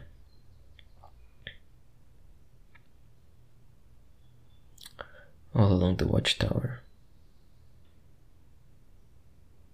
Eu não sei se eu colocaria em 15. Mas. Obviamente é uma música muito foda. Não é minha favorita do John Wesley Harding. Mas. É. é. Absolutely Sweet Marie. Essa música tem uma das melhores sonoridades do Dylan. Mas eu não sei se eu colocaria ela em 14. Ela tem um trocadilho maravilhoso no começo. Beating on my trumpet.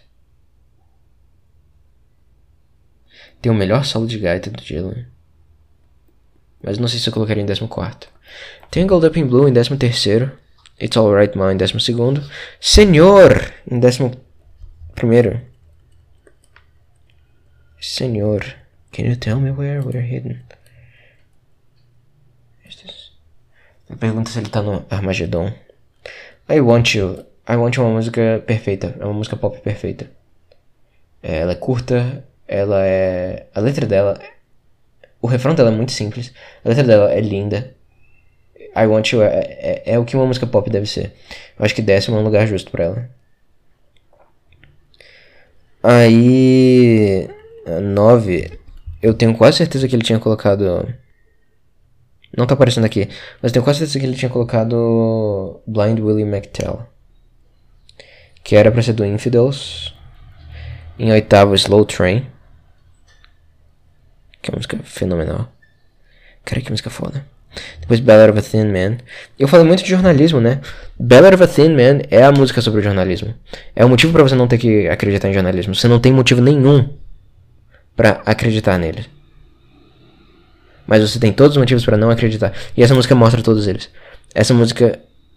Eu nunca gostei de jornalismo. Eu lembro de. Quando eu era criança, quando eu era feto ainda, tava descobrindo Dylan, tinha 13, 14 anos. Eu. Eu vi aquela entrevista dele na Time. Com o jornalista que pergunta se ele se importa com o que ele canta. Ali já fi... foi fissurado na minha cabeça. Jornalismo é merda. E tudo que eu vivi depois, experiência com Botafogo, tudo, tudo. Covid, PewDiePie, tudo, Gamergate, tudo isso, cara. Tudo isso só, só mostrou que o Dylan tinha razão, o jornalista é merda. E é isso. Highlands. Eu quase nunca ouço essa música. Ouço mais do que Joey, mas ela. Eu quase nunca ouço. Ela é linda mesmo. Eu não sei se eu colocaria em sexta. Mas ela é muito bonita. Idiot Wind. Minha música favorita do Dylan em quinto.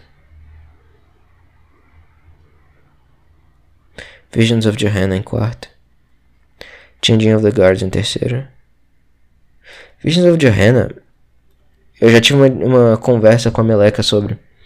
A gente ouviu, na verdade, o Blonde on Blonde inteiro. E eu falei pra caralho de Visions, Visions of Johanna. Eu acho que é. É, é perfeição essa música. É perfeição, Visions of Johanna. Eu não consigo imaginar. Eu não consigo.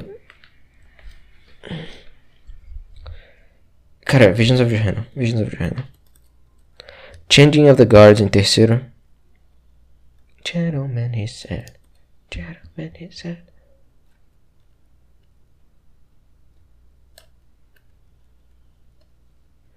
Em segundo lugar, Foot of Pride, que nem eu tinha dito. Em primeiro, Desolation Roll. É. É uma boa lista, vou deixar aí na descrição. Ouçam, sei lá, as 10 primeiras e tirem suas conclusões. Highlands é, tem 16 minutos e ela é bem monótona, tá? Já vou avisando. Mas é uma boa música, sim. Tá. O que, que eu tinha mais pra falar? Ah, o livro do Eliade que eu li. Eu li o, o Mr. Eliade, eu já citei ele aqui em alguns episódios.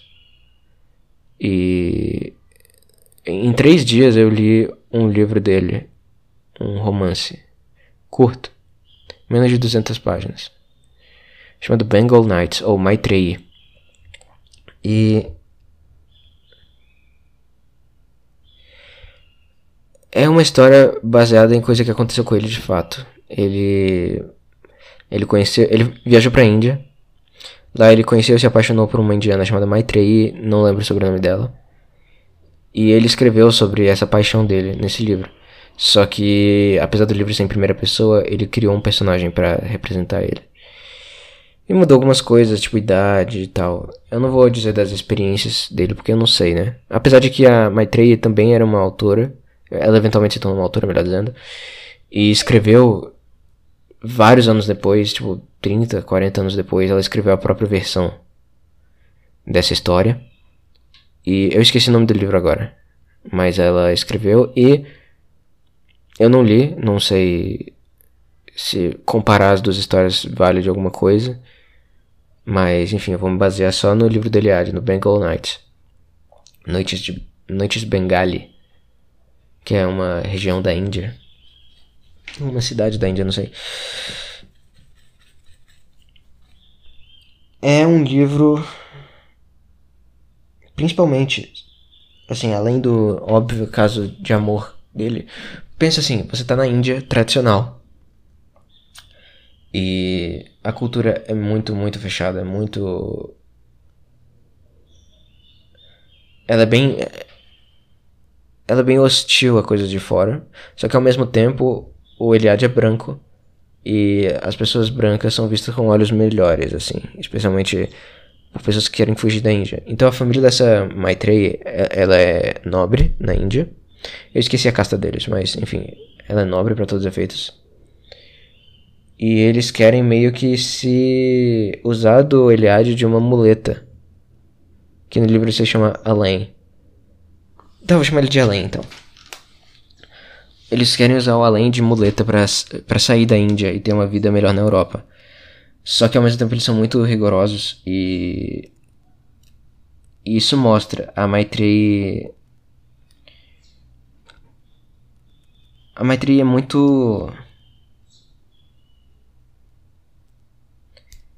Como que eu falo? Ela é muito travada. Pessoal da Índia é muito travado. E assim, eu, eu peguei para ler os.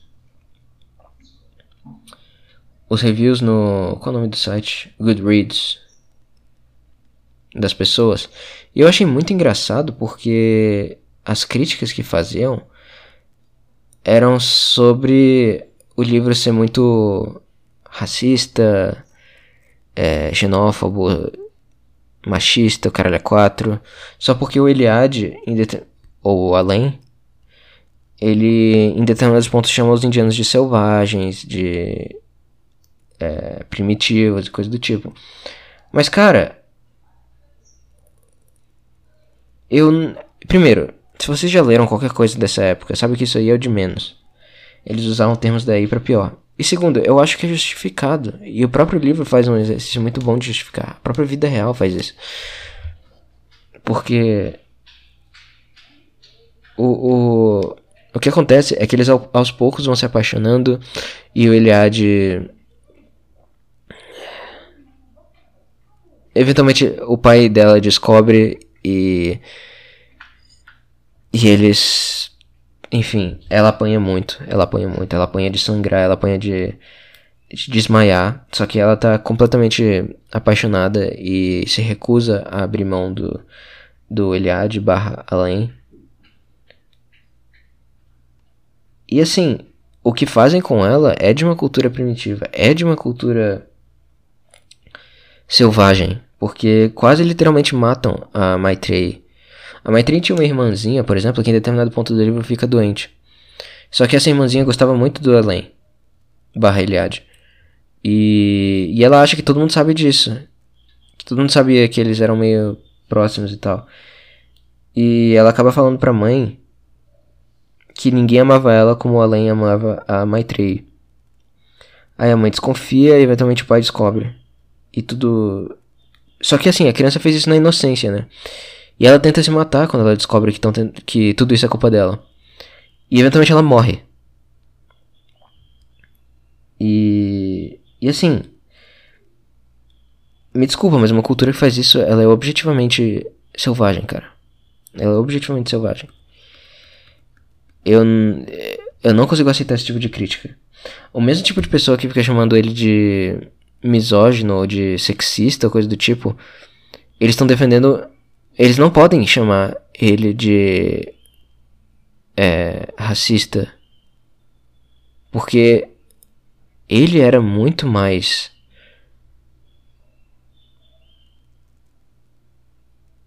Aquilo chocava muito mais. n- Não é que chocava ele. Ele entendia que aquilo era outra cultura. Isso, no fundo, tá certo. É. Mas. ah, Você consegue entender o que eu tô dizendo? Você não pode. Você não pode criticar ele por chamar outra cultura de inferior ou de selvagem. Ele nem falou inferior, ele falou selvagem. Na verdade, ele, ele elogia várias vezes a cultura indiana por ser mais é, ligada à natureza e coisa do tipo. Ele fala que o homem. Ele era de família protestante, o personagem pelo menos. Era muito desconexo da, da- das experiências reais de vida. Mas os indianos não. E ele fala que isso é uma coisa muito boa. Só que ao mesmo tempo ele chama eles de selvagens, porque eles são selvagens. Olha o que eles fizeram com, com a Maitreyi e olha o que aconteceu com a irmã dela. Então, assim, coisa horrível. Mas esse livro também, ele é muito frustrante porque o, o Eliade, ele era muito jovem, ele era muito romântico. E ele idealiza a Maitreyi de um jeito que não tem como, não tem como. E ele age igual um adolescente muitas vezes. Ele age igual os poetas românticos. Sabe? É... Se sentia muito. Eu, eu não sei explicar, cara. Eu não sei explicar. Mas o Iliade.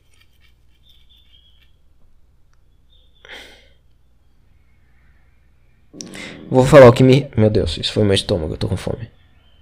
Eu vou falar o que me irrita no livro. O livro não me irritava até eles serem separados, até o pai da Maitreyi é, obrigar ele. Ó, ó, eu vou dizer o que aconteceu. No começo do livro, ele pega malária. Aí essa família vai cuidar dele. Porque ele já conhecia e tal. E eles sabiam que ele era europeu e ele tinha uma carreira pela frente, etc e tal. Eles queriam colar no cara pra saírem da, da Índia. E aproveita pra cuidar da malária dele. Então chamam ele, ele pra dormir na casa deles. Só que eles estão vendo, eles enxergam ele como se fosse parte da família, enquanto ele tá enxergando a Maitreyi com um desejo, sabe? Aí boa parte do livro é da interação deles e como vai crescendo, como a Maitreyi vai percebendo que ela também ama ele, tipo, etc e tal. E eventualmente eles são descobertos e o pai sendo um, um cara muito fundamentalista, ele faz tudo aquilo que eu falei com a Maitreyi, separa eles à força, ameaça ele, diz pra ele sair, fugir da cidade, coisa do tipo. E a reação do Elaine é primeiro ele coloca na cabeça, não, Maitreyi, você tem que me esquecer, porque você só vai sofrer, não sei o que, não sei o que, não sei o que. Então, ele, o que me parece é que ele como que eu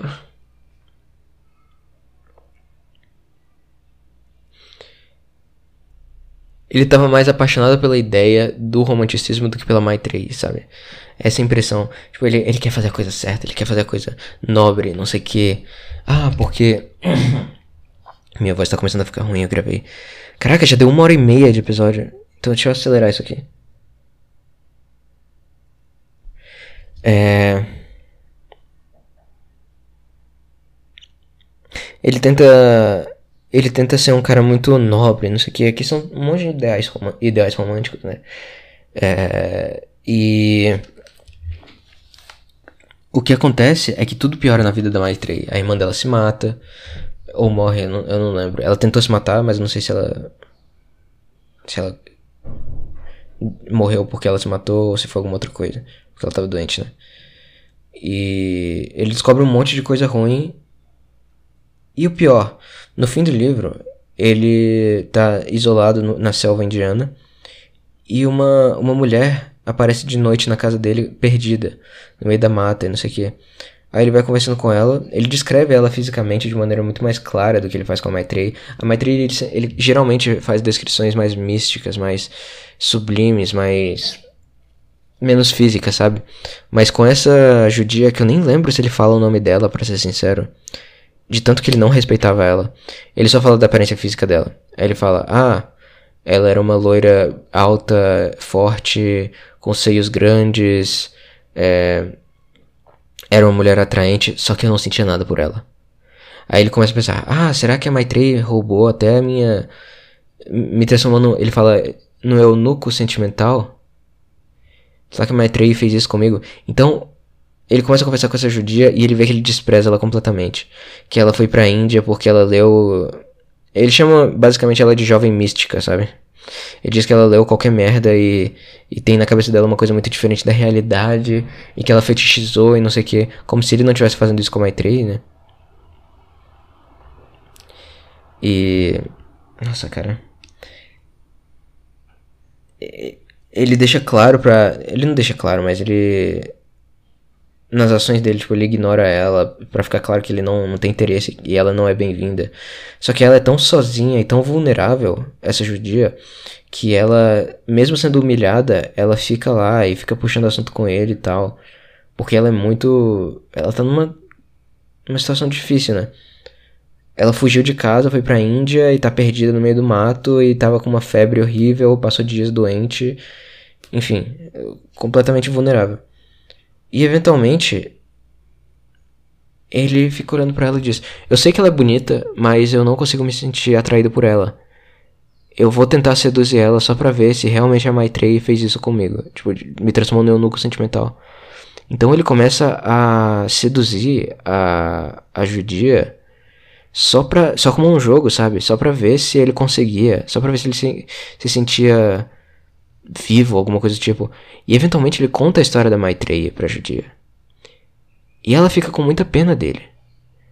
E abraça e beija ele, e eles ficam, tipo, se acariciando e tal. Só que ele descreve os pensamentos e ele. Ele despreza aquela mulher. Tipo, o que ele fez foi muita maldade. Foi muita maldade. Tipo, eu tava fechadaço com ele até. Até todas as merdas que ele fez depois da. Do, do, do pai da Maitreyi descobrir. Eu não sei. É difícil, eu teria que ler o livro da. Da, da Maitreyi pra comparar as histórias. Mas. Pela perspectiva dele, Iliade, eu acho que ele foi um puta. Ele foi um filho da puta, sabe? E eu me pergunto também, já que ele é historiador de religiões, já que ele estuda coisas místicas e tal,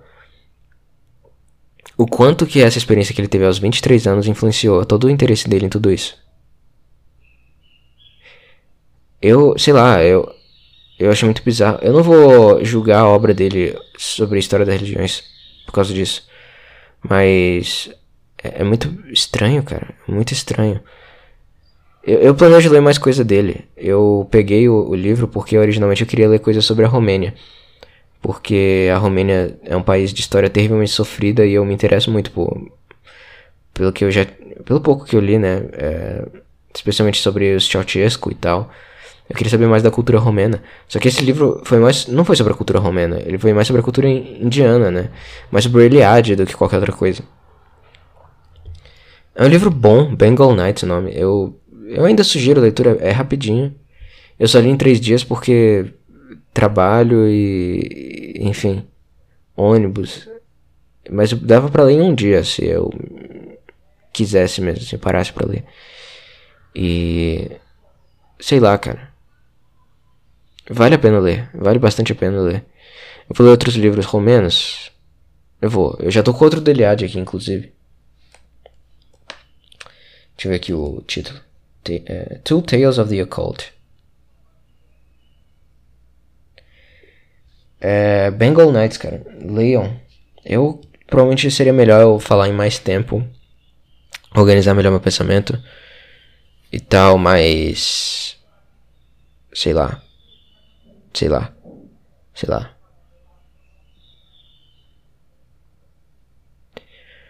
Eu odeio jornalismo. Eu, eu gosto muito de Bob Dylan. Eu amo Botafogo. E. Matei um jornalista na porrada hoje. É isto.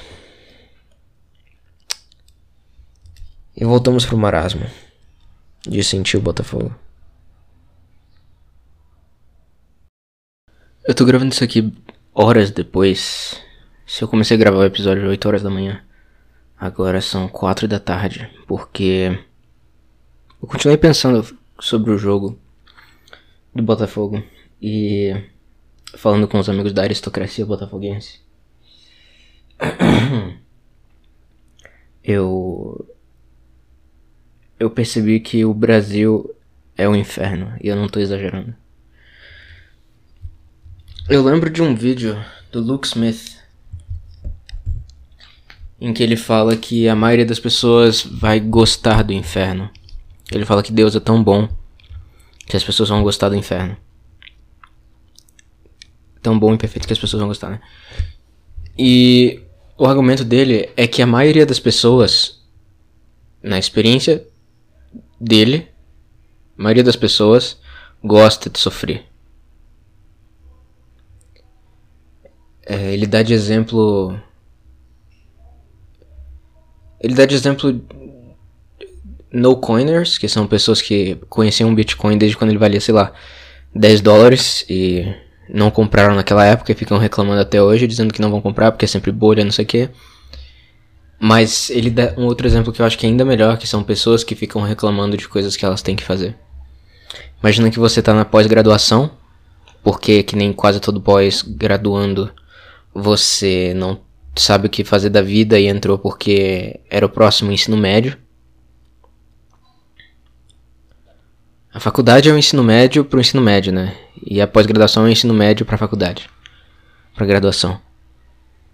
E você recebe tarefas dos seus professores, dos seus orientadores, e você sempre está reclamando. Você sempre reclama, sempre reclama. Você gosta mais de reclamar do que de solucionar as coisas. Você tem a dor de dente do, do do subsolo. Você reclama, reclama, reclama, reclama.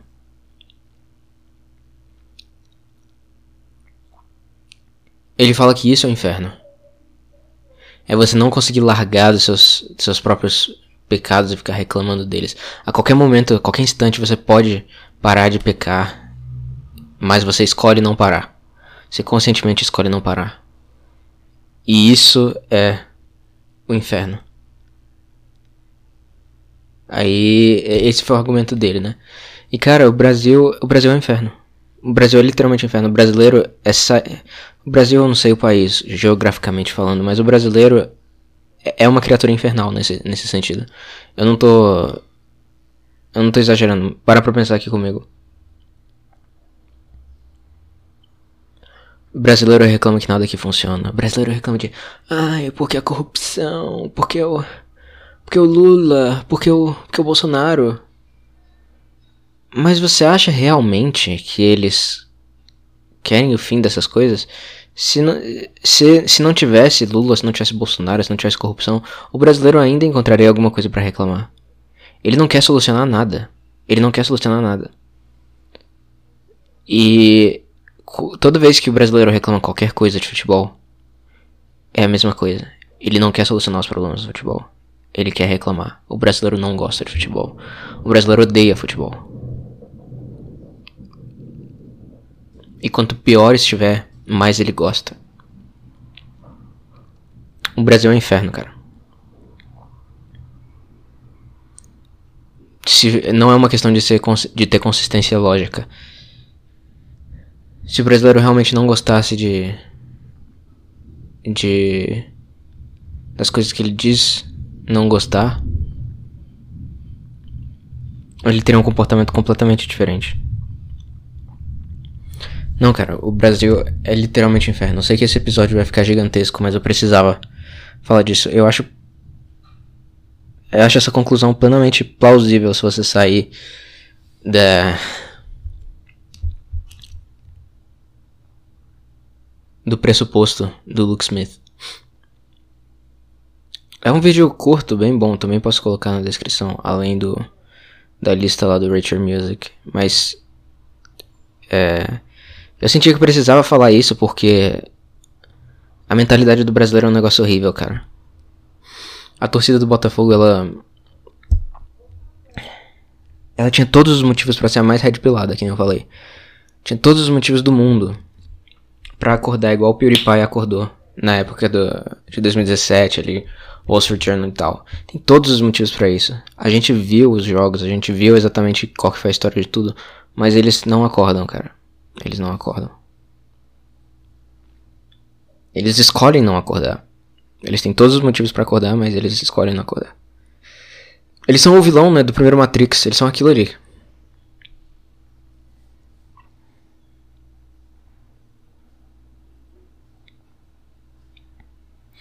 Eles não.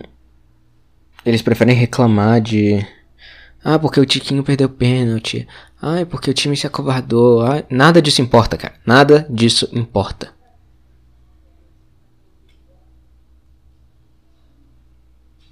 Todas as torcidas do Brasil se comportam desse jeito. Só que eh, o Botafogo em particular me, me entristece porque não era pra ser assim. Tinha mas ao mesmo tempo, uma, uma proporção muito grande das pessoas acordadas que eu conheço são botafoguenses, né? Então, pelo menos isso. Mas, cara. É impressionante a semelhança do Brasil com o inferno em todos os aspectos. Todos. O brasileiro merece tudo. Merece tudo que acontece de ruim. Tudo. Não tem salvação aqui, cara. Não tem salvação.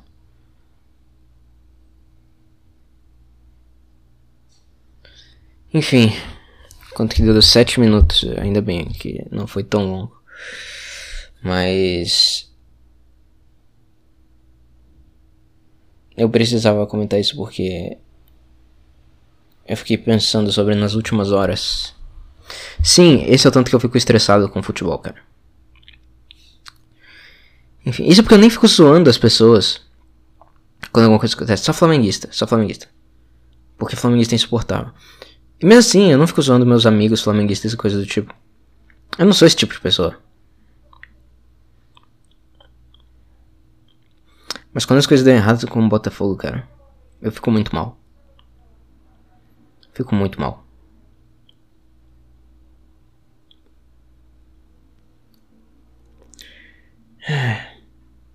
Enfim.